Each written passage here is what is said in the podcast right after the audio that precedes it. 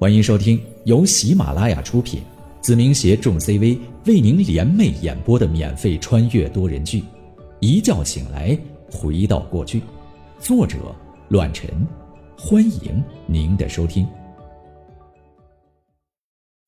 第七十五章：傻子中的翘楚。不客气，都是自家人。虽然说我对于张立军的恩惠。已经超过了他当初帮我的忙，但有些事情要问心无愧。如果没有当初张立军借给我的仓库和高翰、钱瑞那三十个少年，也就没有了目前的我。换句话说，如果没有成立影子，在上一次被针对的时候，这次重生所有的一切将会烟消云散。总的来说，张立军和张龙这两兄弟。都在我的道路上奠定了不可或缺的位置，所以一些先见之明，我自然不会吝啬。立军哥，之前我给你的那些奔驰、宝马游戏机还有多少台？张立军思索了一下，开口说道：“一共三十一二台吧？怎么，你还打算来个废物回收？”“是的，我的确打算来一次废物回收。”我拿起了手机。露出了有些坏坏的笑容，开口道：“我打个电话，你们先不要说话，我看看能不能把这种棘手的东西处理出去。”“行，反正也没多少钱的玩意儿，要能卖出去，这钱都给你。”张丽君很是豪气，接着说道：“反正当初你给我的时候，你基本也没赚钱，现在就当还给你了。我就想看看，已经到了这种形势了。”还有哪个笨蛋会回收这种机器啊？嘟嘟嘟，几声提示音过后，电话那头传来了有些垂头丧气的声音：“喂，宁浩啊，你小子还敢给我打电话？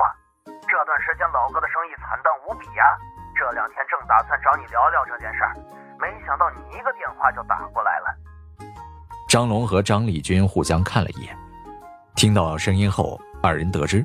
这通电话打给我的正是同样与我深度合作的旭哥。什么？生意惨淡？我装作毫不知情，震惊的问道：“怎么可能啊？旭哥生意做得红红火火，怎么可能惨淡啊？你可别拿老弟开玩笑呀！我们都合计过了，年入千万根本不是难事儿，你可别往我身上甩锅，我可不接。”旭哥那头有些郁闷，继续说道：“老二哥在你身上投了几百万，怎么可能撒谎？宁浩啊，实话实说，刨除掉给你的钱，我的确赚了一些，大概有个五六百万吧。但现在市场景气的确不好，每天紧张，也就比成本多一点。我呀，都没动力继续下去了。怎么会这样啊？应该不能啊！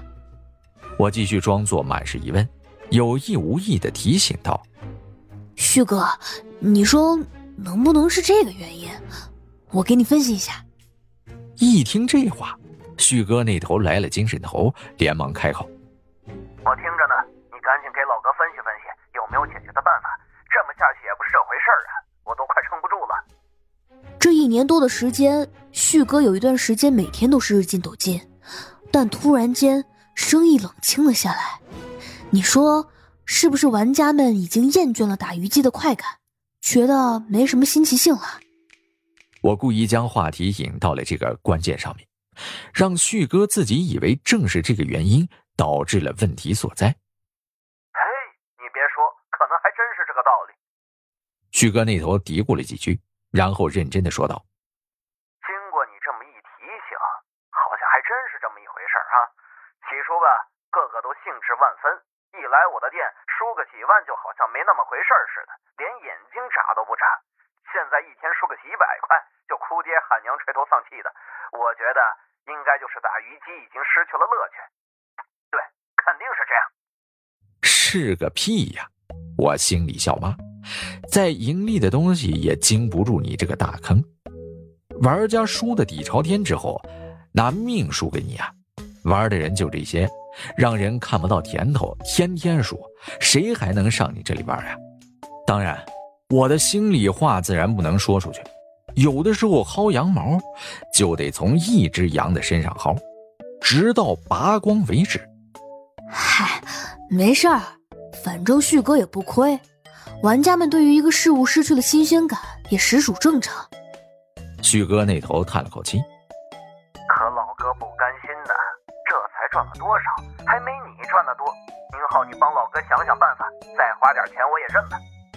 这，我表现的有些为难，然后无奈的叹了口气。这件事情我也有责任，当初与你合作的时候考虑的不全面。哎，这样吧，我上次的那家厂商最近研发了一个奔驰宝马的游戏，我跟你说，徐哥，这玩意儿比打鱼机还直接暴力，也更加耐玩。如果你想翻身的话，不妨试试这个新游戏。真的吗？旭哥那头很是激动，连忙问道：“宁浩，你实话告诉我，这玩意儿靠谱吗？到底能不能赚到钱？”其实我也不清楚，毕竟咱们北林市还没有入驻。但是我和旭哥是最亲密的合作伙伴，所以自然不会引进其他东西来和你抢生意。我把自己说的极其高尚，干咳了一声，接着说道：“但离咱们最近的加成。”有几家游戏厅那是赚的盆丰钵满呀！宁浩啊，你可帮了老哥大忙了。旭哥那头感激的同时，极其大方的说道：“还是和之前一样，一台机器十万块。我这游戏厅也该更新换代了。你说吧，能拿出多少台机器？”旭哥，我目前能拿出三十台机器，这是我的极限。可是，我有些为难。旭哥也听了出来。连忙问道：“宁浩，有什么为难的地方吗？尽管跟旭哥我说，有我呢，别担心。”实不相瞒，旭哥，打鱼机之所以便宜，是因为我是游戏的设计人。但这奔驰宝马游戏是人家厂商自己开发的，就算和我关系不错，每台也得需要十五万的价格才能拿下来。做生意嘛，我多多少少也不能倒贴钱，你说是吧，旭哥？我把自己的为难表现的淋漓尽致。事实呢，这台机器的原价也就一万多，而且还是二手机，是张立军淘汰下来的。但新生产物就是这样，很多事情被我提前摆出来，所以显得格外珍贵。当然，旭哥也尝到了甜头，深信目前的状况是因为玩家有些厌倦而导致的，根本没找到自身的责任和发展的趋势。张立军一口水喷在了地上，和张龙双双对我竖起了大拇指。宰人他们见过，但这么宰的还是头一次。张立军暗自告诉自己，以后一定要和宁浩搞好关系，否则的话，自己被卖了，肯定还替他数钱呢。这破机器虽然九成新，但二手的就是二手。十五万一台，傻子才会考虑。但这世间最不缺的就是傻子，旭哥就是傻子中的佼佼者，因为他是个有钱的傻子。嘘，我做了个噤声的手势，险些连自己都忍不住笑了出来。那头沉默不语，然后开口说道：“您好，三十台机器，每台十五万，一共要四百五十万，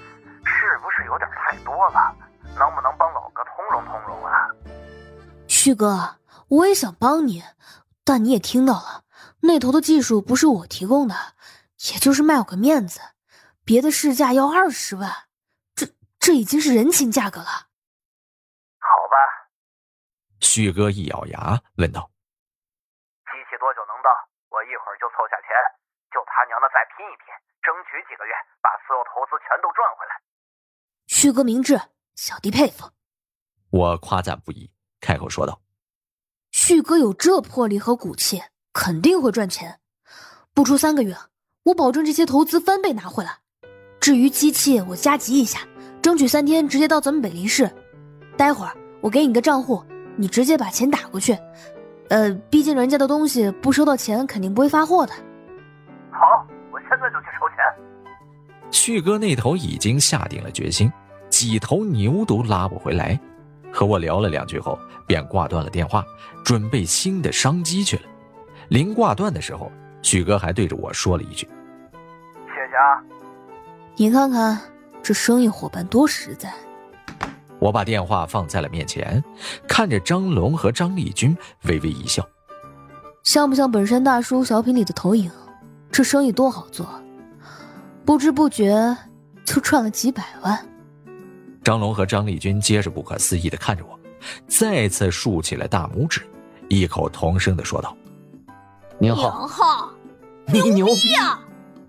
相信我，旭哥早晚会有一天恨不得活生生的吃了你。”我微微一笑，我知道，半年内他就会活生生的吞了我，但我不会给他这个机会的。张丽君苦笑着看着我，宁浩，之前说的那句机器白送给你，现在收回还算不算数啊？我，我怎么可能知道一堆破烂也能值这么多钱？苍天呀，太疯狂了！晚了，我们二人相视一笑。都知道这是开玩笑罢了，因为除了我，再也没有人能卖出这个价格。哎，我就纳闷了，旭哥也太傻了吧！先不说他看不看报纸，他不知道我张丽君的厂子弄的就是这种游戏吗？说着，张丽君顾虑的看着我说道：“对了，宁浩，你说旭哥会不会知道现在这些机器是从我这里弄到的？”不会，我很自信的回应道。旭哥从头到尾一直沉迷在自己发大财的美梦中，对我也十分相信，整天除了潇洒就是赚钱，根本不会察觉到竞争对手。在他心里，打鱼机就是全市首家，绝无分店。同时，我也应了当初的承诺，没有任何游戏厅出现同类的机器。哼，今天再给他个幻想，让他自己玩去吧。你就不怕他发现的那一天和你拼个你死我活？